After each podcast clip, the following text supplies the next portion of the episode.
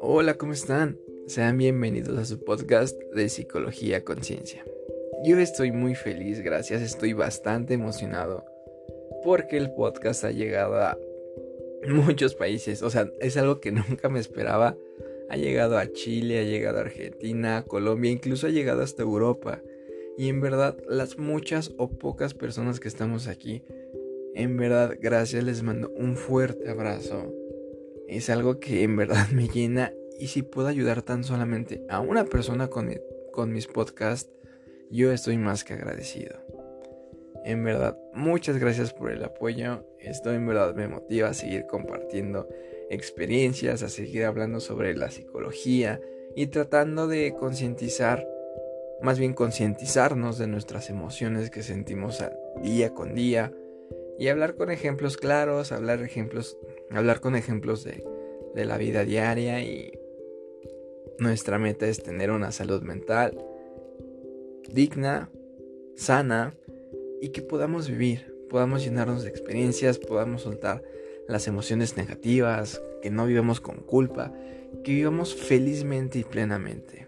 En verdad a todas esas personas que están apoyando este podcast, les mando un fuerte abrazo y muchas, muchas gracias.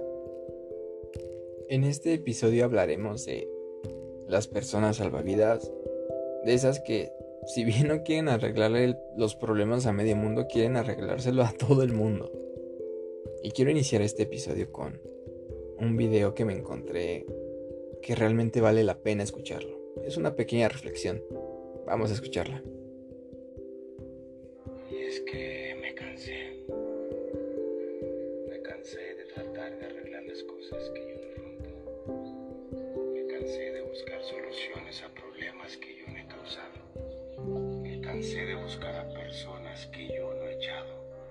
cansé de dar lo mejor de mí y que nadie lo valore.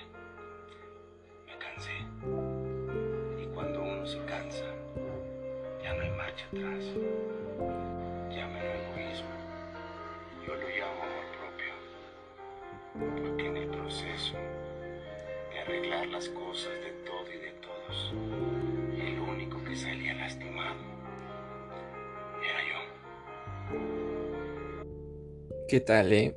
Yo creo que es una, una muy buena reflexión. Este video lo encontré en la cuenta de TikTok de arroba George-el Boris Chequen sus videos, tiene buenas reflexiones, habla sobre temas desde otra perspectiva, como por ejemplo esta de, de las personas que en algún momento llegamos a ser salvavidas y queremos arreglar los problemas de las demás personas, pero llega un momento en el que te cansas. Llega un momento en donde toda tu energía se empieza a caer, te empiezas a hundir. Y lo peor es que las personas no lo agradecen o hay muy pocas personas que lo agradecen. Bien dicen que lo que fue dado y no fue pedido jamás será valorado. No sé si me doy a entender porque esta frase sí está un poquito enredada, pero realmente cuando tú das algo, cuando tú regalas algo y no te lo pidieron, realmente muy pocas veces va a ser valorado, ya sea ese consejo, esa acción, ese favor. Realmente muchas veces nos aventamos problemas que en lo personal yo creo que el 80, perdón, el 80% de nuestros problemas son problemas ajenos. O sea, nos metemos donde ni siquiera nos llaman, ¿no? Queremos arreglarle los problemas a todos, queremos cargar con responsabilidades que no son nuestras, queremos que la gente evite estas estos momentos de dolor momentos de crisis. Pero ¿por qué se da esto? Seguramente hay infinidad de razones. La más común es la idea falsa del amor. Y es que culturalmente no, no, no nos culpo, o sea, nos han enseñado que el amor es sufrir, que el amor es sacrificar, que el amor es entregarse incondicionalmente, ¿no? Pero son tonterías, o sea, eso no es un acto de amor, el amor ha sido, la idea del amor ha sido distorsionada por películas, series, familia, infinidad de cosas. Pero voy a citar también otra frase que dice, si quieres, ah, es una frase creo que justamente de la Biblia, que dice que si quieres alimentar a un hombre, no le des un pescado, sino enséñalo a pescar. Porque si le das el pescado comerá hoy, pero si le enseñas a pescar comerá toda su vida, ¿no? Eso realmente es cierto. O sea, somos las personas que somos porque hemos pasado por momentos difíciles, por momentos de oscuridad. Hemos recorrido caminos con obstáculos que hemos aprendido a superar. Y gracias a eso somos las personas que somos. Y si queremos ayudar a los demás a que no sufran, que por cierto, eso también tiene que ver porque somos tan salvavidas, porque queremos evitar el dolor en las demás personas, queremos evitar que recorran esos caminos de oscuridad, queremos evitarles el sufrimiento. Es algo fuerte, ¿no? Y sí, a nadie le gusta sufrir, a nadie le gusta caerse, pero en el dolor está el aprendizaje, y ojo, no digo que del dolor se viva y del, dolor se aprenda. Pero como dije hace rato, hay muchas cosas dolorosas que nos han forjado y nos han enseñado a, llevar situaciones, a, resolver problemas que hemos enfrentado. Muchas veces, a lo mejor como mamás, como pareja, como familiares, como amigos, queremos meternos hasta donde ni nos llaman, ¿no? Y en lo personal, les voy a hacer un, compartimiento muy personal y es que yo sí era una persona salvavidas. Yo sí quería salvar a todos, quería evitarles el sufrimiento, quería ponerles todo en bandeja de plata. Obviamente no siempre, pero sí quería, quería evitar eso. Tanto que me terminé hundiendo. ¿Y saben cuántas personas me dieron la mano cuando estaba hundido? Dos, tres, cuatro manos de mil manos que di. Y no me culpo, realmente son aprendizajes que te van forjando en la vida. Pero como les dije, si no te lo piden realmente es muy difícil que lo valoren. Y seguramente me dirán, sí, pero ayudar está bien y no tiene nada de malo. Claro que no tiene nada de malo. Pero ojo, no tiene nada de malo siempre y cuando no antepongas tu bienestar ante la ayuda. No antepongas tu salud. No antepongas nada, absolutamente nada que te haga mal. O sea, que te, que te afecte, vaya. Hay que aprender a decir no. Hay que aprender a decir hasta aquí. Hay que aprender a soltar. Porque hay muchas cosas que intentamos arreglar y solucionar y damos más y le metemos, le movemos, pero realmente ya no tiene arreglo. Creo que a nadie le gustaría que existiera el dolor en el mundo, el sufrimiento, pero a veces es necesario. Voy a citar a Albert Einstein que él decía que prácticamente si cometiste un error y aprendiste, eso no fue un error. Y lo podemos ver a... O sea, lo podemos hacer la analogía a, esta parte. Si pasaste por un momento doloroso, y ya lo superaste, eso te ayudó a crecer. Y no fue un error, no fue un tropiezo. Fueron experiencias que te van formando como personas. Y cada persona tiene que vivir su batalla, tiene que pelear sus guerras. No podemos estar peleando las batallas, no podemos estar viviendo las guerras de las demás personas. Por más que queramos mamás ver a nuestros hijos sin sufrimiento, por más que queramos parejas ver a nuestra pareja feliz y no llorando, por más que queramos ser hijos y no ver a nuestros papás preocupados, cada quien tenemos que vivir y apoyar a nuestra medida. Bien dicen que para amar tienes que amarte, ¿no? Y para ayudar es lo mismo, tienes que ayudarte. No puedes ayudar estando roto, no puedes estar ayudando ahogado. Como ya les dije, yo era una persona salvavidas, yo era una persona que que prácticamente me quitaba el bocado de la boca para alguien más, ¿no? Es demasiado, demasiado triste, demasiado doloroso, tanto como para una persona salvavidas, como para una persona que lo necesita. Porque al final ni terminas ayudando, ni terminas resolviendo nada y terminas más hundido. Y esto no es un tema de egoísmo, este es un tema de amor propio.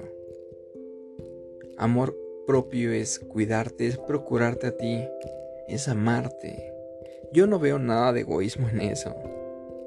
Yo creo que amarte, salvarte a ti antes que a los demás, respetarte, alimentarte bien, o sea, eso no es egoísmo, es amor propio.